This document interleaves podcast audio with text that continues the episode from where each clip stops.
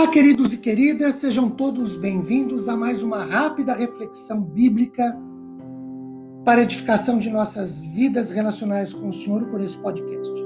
Meu nome é Ricardo Bresciani, eu sou pastor da Igreja Presbiteriana Filadélfia de Araraquara, situada na Avenida Doutor Leite de Moraes, 521 na Vila Xavier. É uma satisfação expor um trecho bíblico com todos vocês. Hoje, Leiamos 2 Coríntios capítulo 9, versículo 7. Cada um contribua segundo tiver proposto no coração, não com tristeza ou por necessidade, porque Deus ama a quem dá com alegria.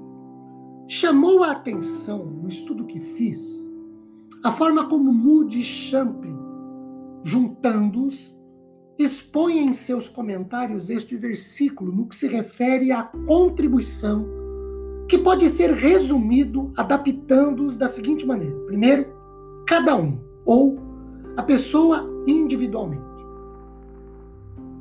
Segundo, o texto diz, segundo tiver proposto, ou quanto à proposição, a proposta.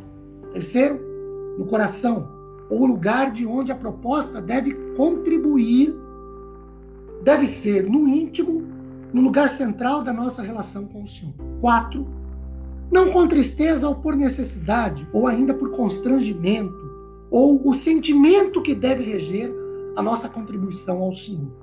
5. Porque Deus ama a quem dá com alegria, ou o princípio regulador. Nossa contribuição deve ser uma resposta do amor de Deus manifesto em nós. Esse contribuir não deveria ser feito motivado por mero impulso, embora algumas vezes isso possa acontecer se o coração de alguém é generoso. Mas o contribuir impulsivamente não é suficiente. As necessidades que existem ao nosso redor requerem de nós que o nosso coração, a própria alma, seja generosa, generoso. Na alma, outro sim, deve haver um certo propósito nesse dar pois sempre haverá necessidade. Outra coisa, o contribuir pode começar pelos dízimos, mas o crente deve muito mais do que isso.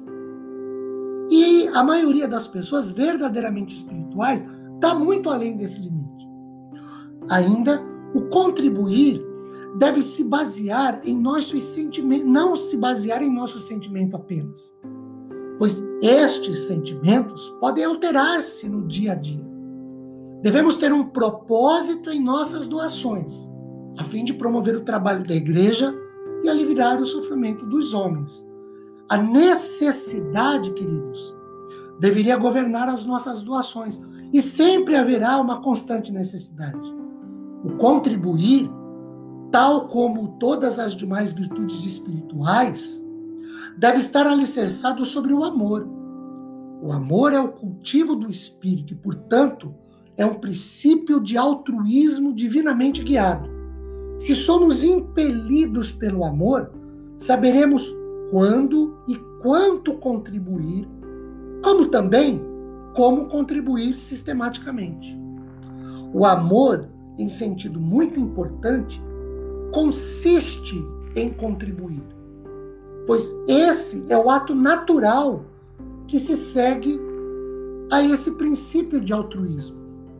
O contribuir, quando é espiritual, sempre se mostra voluntário e jubilante. Por isso, cada um, pessoa individualmente, contribui segundo tiver proposto. Ou seja, tem que ter propósito. E esse propósito tem que vir do coração não por tristeza ou por necessidade, ou seja, não por constrangimento, por obrigação, mas de maneira voluntária, espontânea, porque Deus ama quem dá com alegria. Ou seja, Deus ama quem se envolve na contribuição com amor, com paixão, para honrar e glorificar o seu nome.